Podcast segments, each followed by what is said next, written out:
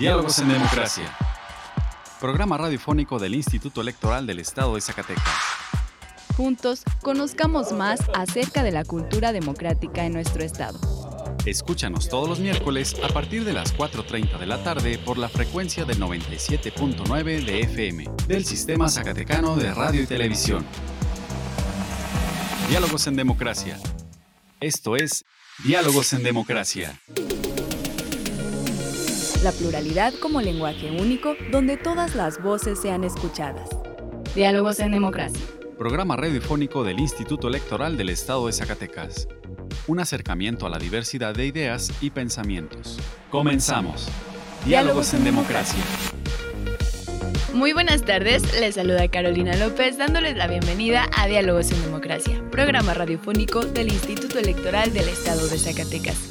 Agradecemos su compañía a una emisión más hoy miércoles primero de febrero. En el programa de hoy tendremos una entrevista con el consejero Arturo Sosa Carlos y la consejera Brenda Mora Aguilera, quienes nos hablarán sobre los proyectos electorales que se vienen en este año 2023 sobre las comisiones que ellos presiden en el instituto. Además, en nuestra sección de cultura cívica, escucharemos una cápsula sobre las y los ganadores del concurso de cuento Desarrollando los Valores Democráticos. Vamos ahora a nuestra primera sección de efemérides. Pluralidad, donde todas las voces son escuchadas. Diálogos en democracia. Esta semana en la historia. Efemérides. 30 de enero de 1904 el arquitecto francés Émile Bernard firma el contrato para la construcción del Palacio Legislativo en la Ciudad de México, actual monumento a la Revolución. 31 de enero de 1824. Se promulga el Acta Constitutiva de la Nación Mexicana. El país adopta la forma de una república representativa, popular y federal. Primero de febrero de 1958. La Escuela Nacional Preparatoria inicia sus cursos en el Colegio de San Ildefonso. Su primer director fue Gavino Barreda, promotor del sistema. 2 de febrero de 1848. Se firma el Tratado de Guadalupe Hidalgo, por el que México cede a Estados Unidos los territorios de Texas, Nuevo México y Alta California. 3 de febrero de 1854. Francisco González Bocanegra fue declarado ganador del certamen de la letra del himno nacional mexicano. 4 de febrero, Día Mundial contra el Cáncer. La libertad de elegir y decidir es solo nuestra. Diálogos en democracia. Diálogos en democracia conversando con personalidades del ámbito político electoral. Entrevista. El día de hoy está con nosotros el consejero electoral Arturo Sosa Carlos, presidente de la Comisión de Organización Electoral y Partidos Políticos. También es presidente de la Comisión del Voto de las y los zacatecanos residentes en el extranjero en el Instituto Electoral. Consejero, muy buenas tardes. Gracias por estar con nosotros en Diálogos en Democracia. Buenas tardes y nuevamente gracias por la oportunidad de poder comunicarnos con la ciudadanía zacatecana. Se han renovado las comisiones entre las y los consejeros y usted preside ahora estas dos comisiones de organización y del voto de las y los residentes en el extranjero. ¿Podría comentarnos cuáles cree usted que son los retos a enfrentar en este año 2023 para estas dos comisiones? ¿Cómo no? Mire, la de organización electoral y partidos políticos tiene eh, un enorme compromiso en este año de 2023 previo a las elecciones y precisamente previo al proceso electoral hay un sinnúmero de actividades que son retos, por supuesto,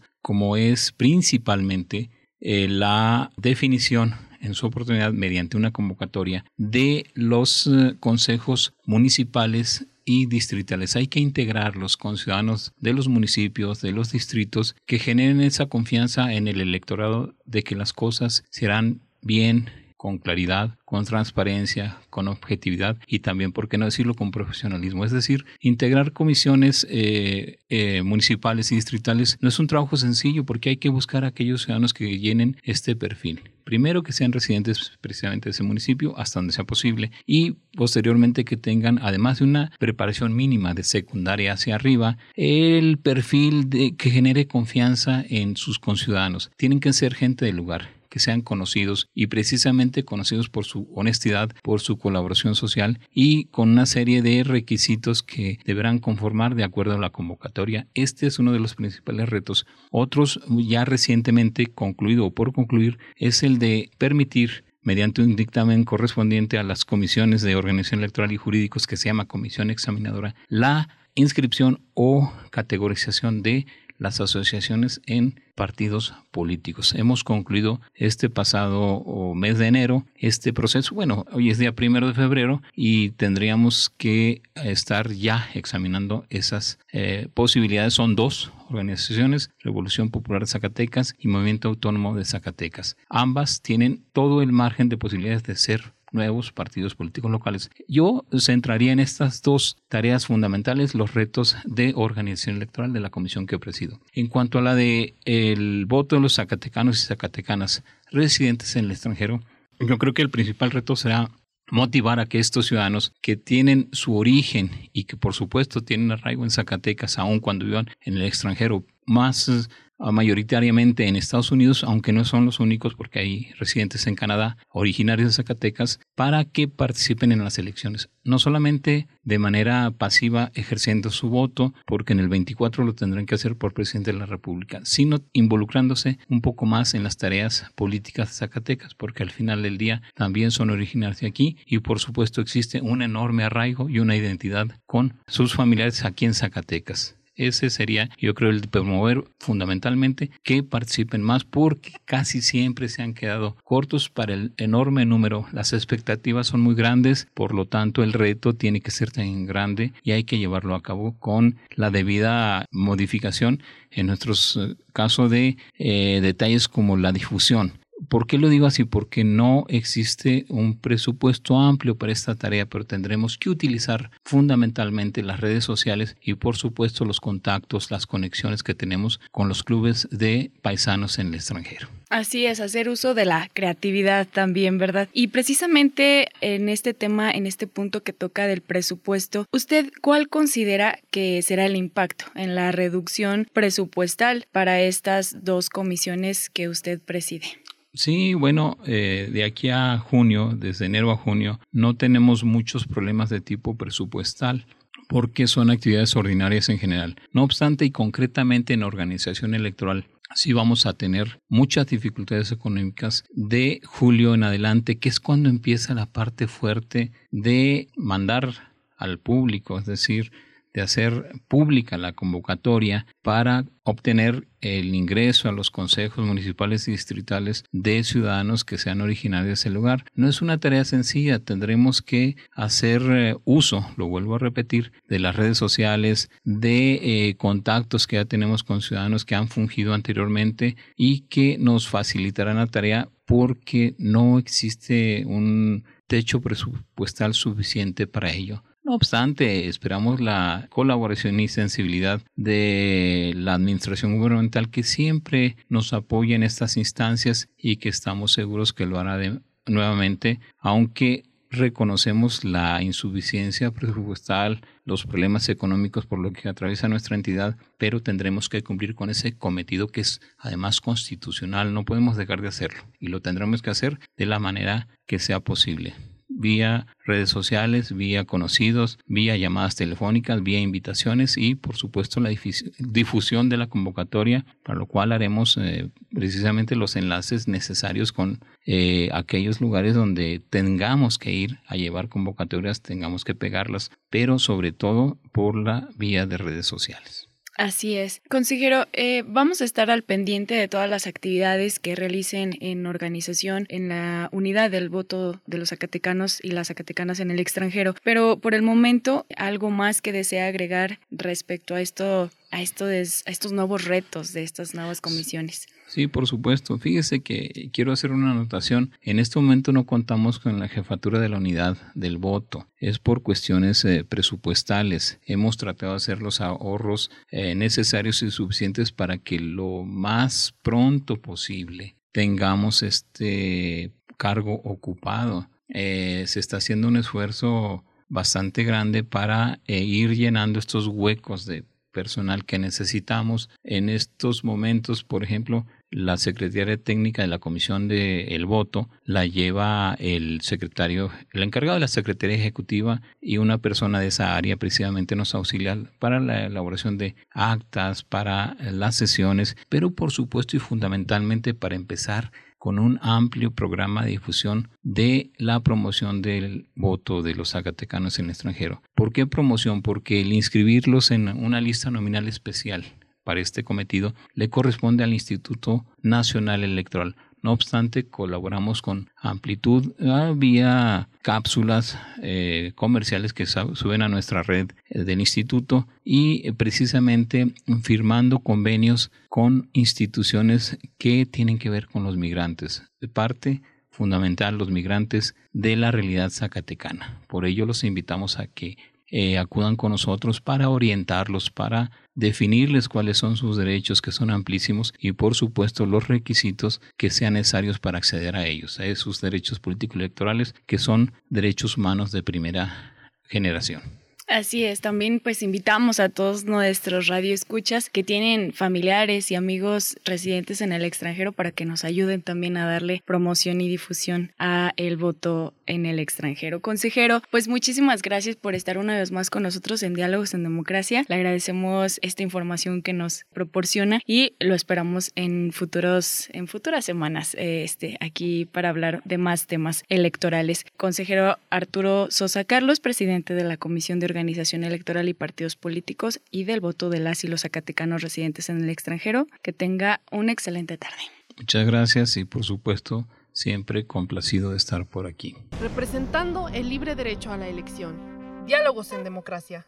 El día de hoy se encuentra con nosotros la consejera electoral Brenda Mora Aguilera, presidenta de la Comisión de Paridad entre los Géneros y también la Comisión de Transparencia del Instituto Electoral del Estado de Zacatecas. Consejera, muy buenas tardes. Gracias por estar con nosotros en Diálogos en Democracia. Hola, Caro. Muy buenas tardes a ti y a todo el auditorio que nos escucha. Bien, pues este año, ya 2023, se han renovado las comisiones, pues como cada año, ¿no? Para las y los consejeros. Usted ahora preside la Comisión de Paridad y de Transparencia, pero ¿podría comentar en este 2023, ¿cuáles cree usted que sean los retos para estas dos áreas que usted preside? Sí, efectivamente, Caro, en el pasado mes de diciembre, como cada año, se hace la renovación, sobre todo de las presidencias. Eh, y los consejeros trabajamos a través de estas comisiones, donde le damos seguimiento a todas las y cada una de las actividades que se desarrollan en el instituto. En esta ocasión me toca presidir paridad la Comisión de Paridad entre los Géneros y el Comité de Transparencia y Acceso a la Información. Y bueno, tenemos retos muy importantes derivados de pues de lo que la legislatura eh, también en el pasado mes de diciembre aprobó el presupuesto designado para el Instituto Electoral del Estado de Zacatecas y la reducción en esta ocasión fue en total como del 53%, incluyendo el gasto ordinario y ya también gasto electoral, porque recordemos que este año ya tenemos actividades preparatorias del proceso electoral. Que si bien el proceso electoral inicia el 7 de septiembre, nosotros ya desde ya estamos ahorita ya planeando todas las actividades que van a iniciar o que se van a llevar a cabo para el proceso electoral. Es así pues que en estos días los consejeros, las consejeras, estuvimos trabajando, el consejero presidente, con la Junta Ejecutiva para hacer un reajuste a nuestras actividades dependiendo ya de este nuevo panorama de que se nos aprobó 58 millones para gasto ordinario en el instituto, pues de ahí eh, partimos para hacer un reajuste en nuestras actividades y darle prioridad a algunas actividades que tenemos que realizar por ley, otras que tenemos que ir preparando y enfocando el proceso electoral. Y entonces, en, las comisiones que hoy, este, para este 2023 voy a presidir, pues se hicieron los ajustes necesarios. En cuanto, por ejemplo, a la comisión de, de paridad entre los géneros, traíamos un programa muy amplio de visitar muchos lugares, muchos municipios y poder incidir en la mayor población posible. Pero en virtud de ello, pues nos hemos replanteado un programa que siga manteniendo eh, lo que nos corresponde hacer en cuestión de capacitación, por ejemplo, en temas de género, en temas de liderazgo eh, de las mujeres, en temas de cómo erradicar y prevenir la violencia política por razón de género y cómo eh, seguir con estos temas, eh, a lo mejor ya no tan amplios como habíamos pensado para este 2023, pero sí manteniendo la capacitación para partidos políticos cuando nos lo soliciten. Nosotros tenemos un programa ya destinado para estas capacitaciones, para militantes de partidos políticos. También tenemos em, programado capacitaciones en seis sedes municipales vamos a acudir a estas sedes municipales, ojalá puedan ir de otros municipios eh, para también, este, para la ciudadanía en general, para mujeres y hombres que estén interesados en estos temas, empoderamiento, de nuevas masculinidades. Y más o menos así sería nuestro programa. También vamos a tener capacitaciones al interior de nuestro propio instituto, porque es importante que todas y todos los que trabajamos en la materia electoral manejemos estos temas y estemos actualizados en estos temas. Entonces, no queremos dejar de lado que también nuestro personal y las consejeras y consejeros nos, sigamos preparando en estos temas, ¿no? Y bueno, el, otra de las actividades, esto será con el mínimo de recursos que estarán destinados para, para estos trabajos de, de la Comisión de Paridad, pero hay otros, por ejemplo, que no requieren de de mucho recurso, pero que el personal, aunque nuestro personal es poco en todas las áreas, en, en esta área de, de paridad tenemos a tres personas, eh, incluyen eh, la directora y tres personas más que la apoyan. Y bueno, estaremos trabajando también en actualizar el micrositio que tenemos en nuestra página, en hacer una campaña también, que también nos mandata la ley hacer esto, una campaña durante el, todo el 2023 contra la violencia, la violencia política contra las mujeres en razón de género, ¿no? Entonces, bueno, tendremos esta campaña de difusión en nuestras redes sociales, que es lo que podemos, este, y lo que está presupuestado. Algunas publicaciones estaremos eh, haciéndolas de manera digital para poder este, eh, ahorrar recursos. Y bueno, también está ahí algo muy importante que, llevamos a cabo, es el acompañamiento también que se le da a las mujeres que sufren de violencia política y es una actividad que también desarrolla esta área, tan importante en el instituto. Y por otro lado, en la comisión de, o el comité de transparencia y acceso a la información, bueno, este es un comité que la verdad eh, también trabajamos en darle el seguimiento a todas esas solicitudes que hace la ciudadanía, que está muy interesada en los temas del instituto. De, hecho, tenemos una demanda importante, más o menos al año estamos este, eh, atendiendo más de 200 solicitudes en todas las, de todas las áreas, de áreas desde que nos solicitan de procesos, información de procesos electorales, de partidos políticos, de candidaturas, de administración, de capacitación, de todas las áreas. Tenemos atención a estas solicitudes y bueno, seguiremos eh, haciendo haciendo este trabajo desde la unidad que corresponda. También es una unidad que tenemos muy poco personal, tenemos dos personas ahí atendiendo y coordinando esta, la atención a estas solicitudes. Y este, vamos a dejar de lado a lo mejor programas de capacitación para nuestro personal y que ellos pudieran replicar también a, a, los enlaces que tenemos al interior del instituto para la atención de solicitudes, pues creo que eso es lo que vamos a, a dejar de hacer un poco, pero eh, bueno, pues eh, hasta donde sea posible seguirá trabajando el área como bien lo ha hecho hasta este momento, que hemos tenido muy buenas calificaciones por el parte del ISAI.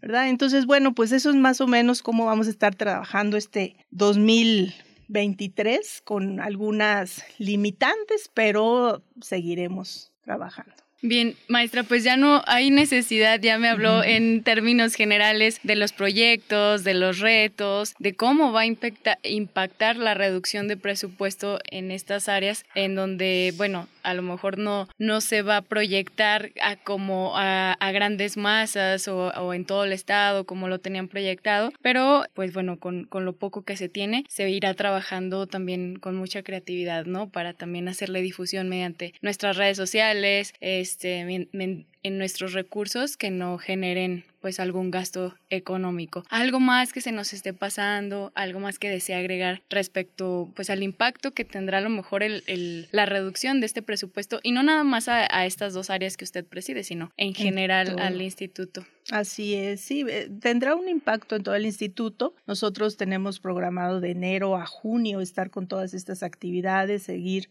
este, con los programas, eh, priorizar los programas en todas las áreas. Y ya pues de julio en adelante pues estaremos pues buscando apoyos a través de la presidencia de este instituto, eh, algunos apoyos, algunas este, adecuaciones a nuestro presupuesto que nos permitan ir solventando más actividades y este, haciendo algunas ya, ya en proceso electoral, algunas actividades o acciones que tenemos que hacer legalmente, ¿no? Eh, entonces, pues mm, esperamos más o menos así es nuestra planeación, pero bueno, esperamos que exista todo el apoyo, como siempre lo ha habido, para que hagamos nuestro trabajo en el Instituto Electoral del Estado de Zacatecas y lo hagamos bien, como siempre. Así es. Bueno, maestra, pues muchísimas gracias por esta información, por compartirnos y adelantarnos más o menos cómo va a estar el panorama en estas dos comisiones. Vamos a estar al pendiente para también darle seguimiento por si hay algo en el que podamos difundir y ayudar a difundir en el área de paridad sobre todo y estaremos al pendiente. Bueno, pues le agradezco que haya estado con nosotros a la consejera electoral Brenda Mora Aguilera, presidenta de la Comisión de Paridad entre los Géneros y de Transparencia. Que tenga una excelente tarde. Muchas gracias, muy buenas tardes a todas y a todos.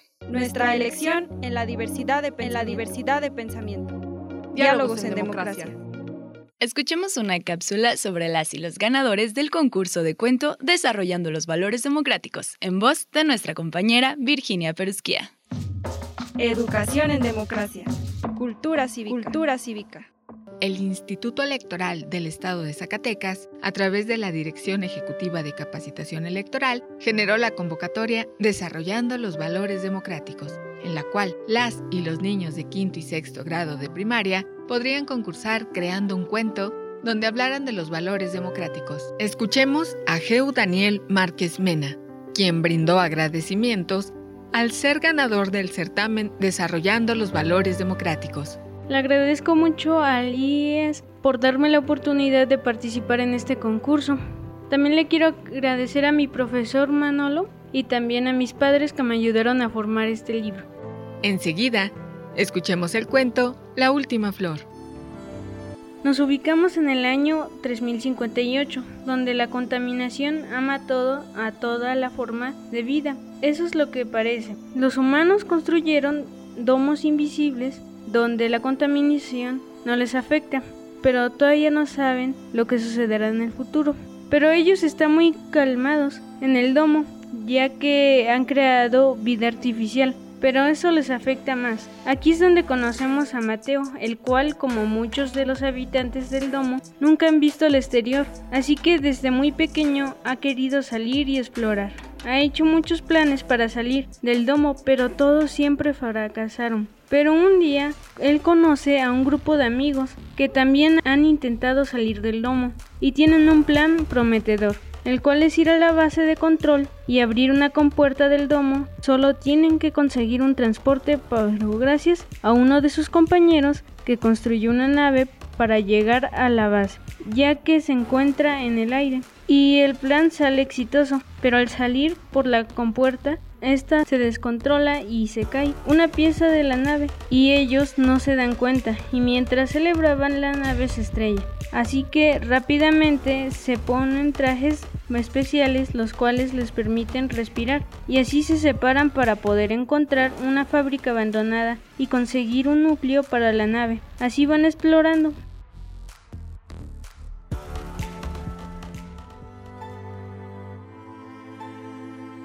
Mientras caminan, platican sobre su pasado. Y así es como conocemos el pasado de Mateo, ya que cuando él solo era un bebé, la contaminación era tanto que no se podía sobrevivir allá afuera. Así que en los pocos domos que habían se llenaron y solo Mateo logró pasar con a su madre, pero ella murió, así que se quedó solo en un orfanato. Gracias a eso, al contar su pasado, se hicieron muy buenos amigos entre todos y a lo lejos vieron una fábrica abandonada. Así que se adentró en la fábrica y lograron encontrar el núcleo. Así que se reúnen los amigos y componen la nave y sobrevuelan la zona. Y ven algo a lo lejos, un campo verde lleno de flores. Así que regresan al domo y cuentan lo que vieron. Cuando vuelven, al ser niños no tienen valores a expresarse libremente y esto se ponen triste. Pero no se rinden, así que vuelven al valle y llegan justo al último momento ya que las flores ya fueron corrompidas por la contaminación, pero solo quedaba la última flor. Era de color rojo y se estaban cayendo los pétalos de la flor. Así que enseguida se la llevan al domo como prueba, pero las personas se sienten muy cómodos, pero De repente la vida artificial se revela, las flores mutan y los animales artificiales también, así toda la gente sale corriendo, se ponían los trajes y salían al exterior, pero los protagonistas se quedaron para acabar con los mutantes, así que activaron la autodestrucción del domo y salieron justo a tiempo del domo los protagonistas.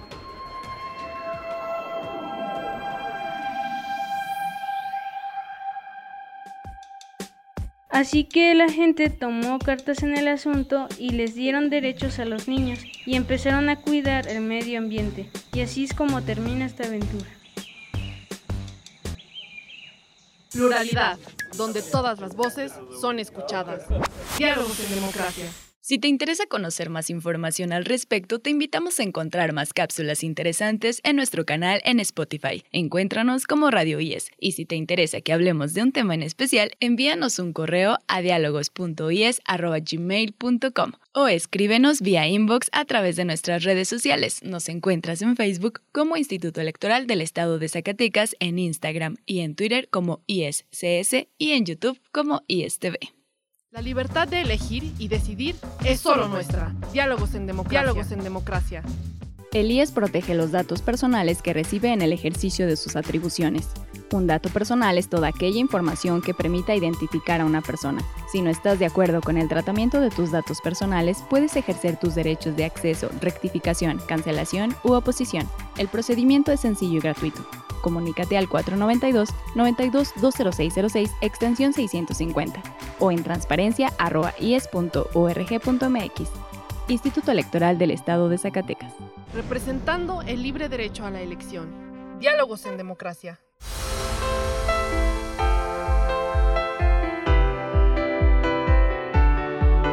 Estimados radioescuchas, hemos llegado al final de esta emisión. Agradecemos su compañía en esta tarde y esperamos nos vuelvan a escuchar el próximo miércoles en punto de las 4.30 de la tarde. Agradecemos a Radio Zacatecas el apoyo para la difusión de este programa. También agradecemos el apoyo y el acompañamiento de Antonio Castro, Horacio Rodríguez y Virginia Perusquia. Se despide de ustedes Carolina López Frausto. Hasta la próxima. Esto fue Diálogos en Democracia. Un espacio del Instituto Electoral del Estado de Zacatecas para la promoción del diálogo y la cultura democrática. Te esperamos en nuestra próxima edición. Diálogos en Democracia. Diálogos en Democracia.